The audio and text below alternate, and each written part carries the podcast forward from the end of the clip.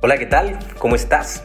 Te saluda tu servidor Mauricio Benoist y bienvenidos a un nuevo episodio de este podcast que llamo estratégico. Estratégico en una forma de pensar, estratégico en una forma de sentir, estratégico en una forma de accionar. El día de hoy quiero hablar de la soledad y la soledad del éxito. Vamos a hablar de la higiene mental preventiva y vamos a entrar a desglosar un poquito qué pasa en ese sentimiento que aqueja a la gran mayoría de las personas de soledad. A medida que vamos avanzando en la vida, vamos perdiendo ese fanatismo, esa sensación de hacer nuevas amistades. Cuando éramos niños íbamos a un parque y no dudábamos con hablar con alguien que esté al lado y jugar. Mi niña Antonella tiene dos años y medio y la llevo a un parque y sin hablar con otra niña o otro niño de una edad aproximada se ponen a jugar y se entienden.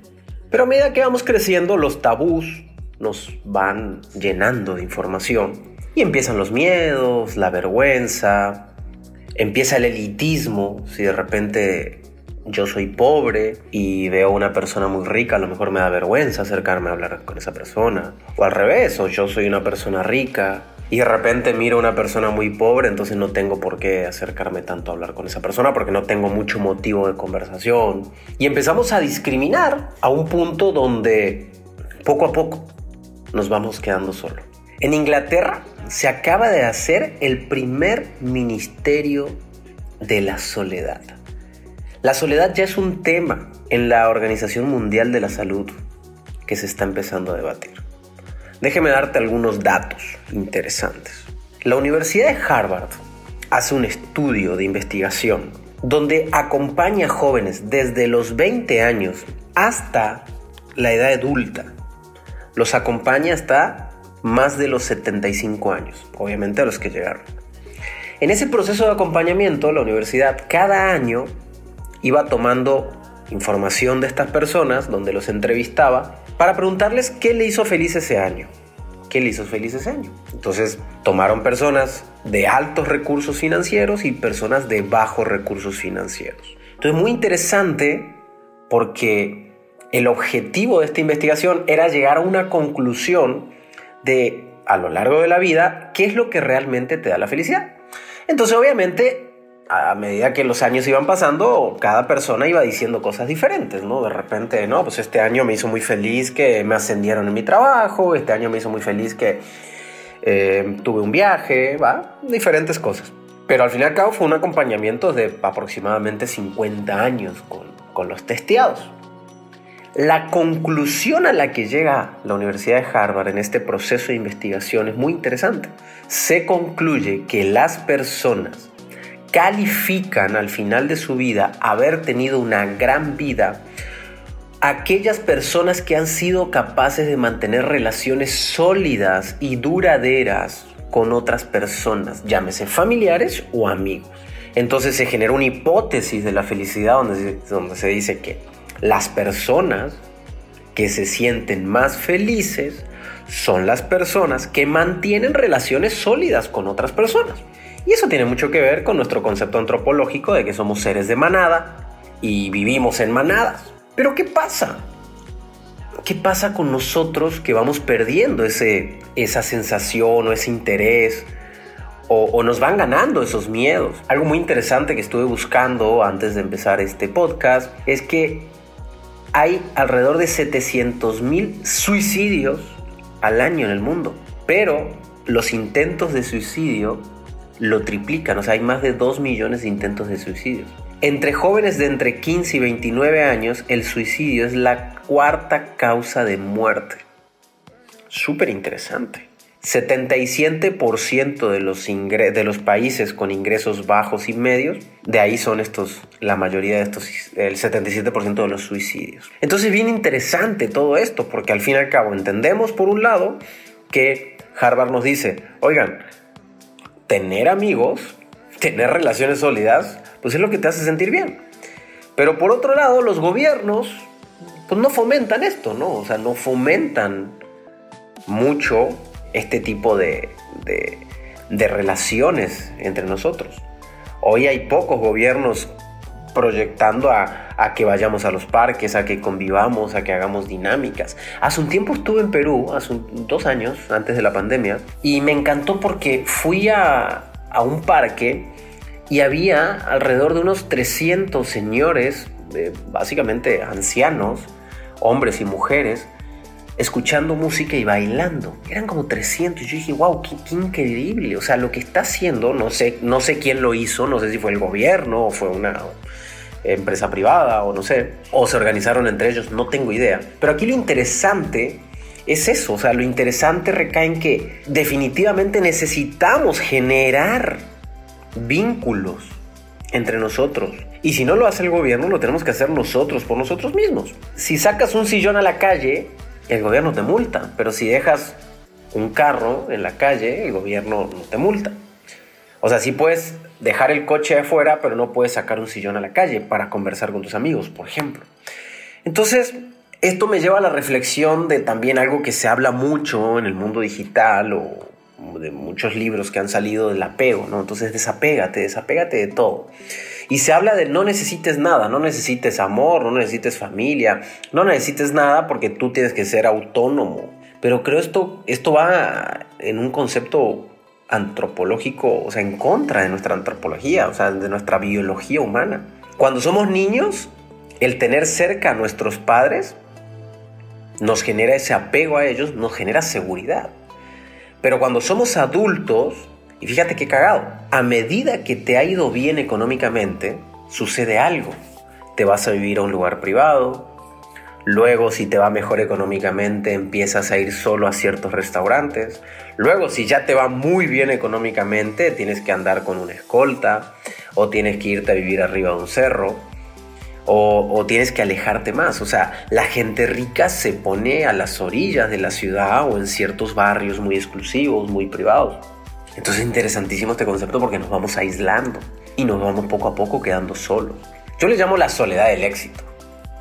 La soledad del éxito porque el sistema nos dice que así es, ¿no?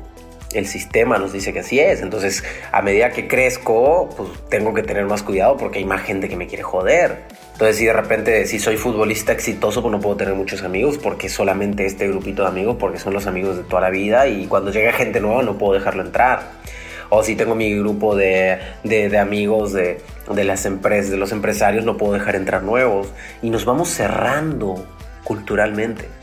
Y a pesar que en Latinoamérica los latinos somos personas más abiertas que a lo mejor en Estados Unidos, creo yo que todavía hay mucha carencia de este tipo de relaciones nuevas. A mí me pasó algo particular que me llamó mucho la atención cuando fui al Mundial de Rusia y yo fui con mi esposa y era increíble cómo pues, había grupos, ¿no? Manadas, pequeñas manadas de personas en los cuales eh, estas manadas pues, se ponían a hacer cánticos del país, ¿no? Los peruanos cánticos de Perú y los argentinos cánticos de Argentina. Y de repente uno, pues yo me arrimaba, no sé, a los peruanos o a los chilenos o con los mismos argentinos y mientras surgía el cántico, pues estaba todo perfecto, pero se acababa el cántico y era como que, ah, ok, te doy la espalda y me voy con mi grupo de amigos otra vez. O sea, vuelvo a quedarme con mi grupo de amigos, porque vine con mi grupo de amigos y estoy con mi grupo de amigos y soy solo de mi grupo de amigos. Entonces creo que simplemente vamos a llevarlo a la reflexión. ¿Por qué deberíamos de quedarnos solos y por qué deberíamos de quedarnos solamente con esos amigos? ¿Y por qué no nos abrimos a la oportunidad de abrir nuevas relaciones y de conocer otro tipo de personas? Y de repente reconozco que a mí también me ha pasado.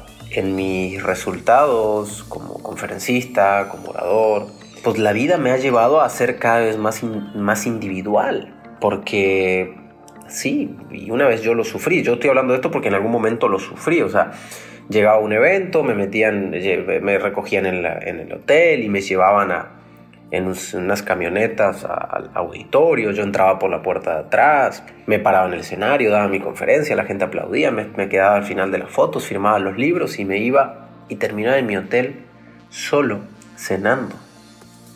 Y ahí me di cuenta que, que no quiero ese papel, que no quiero ese papel donde no puedo tener relaciones. Quiero el papel donde puedo salir y, reírme y divertirme y conocer nuevas personas.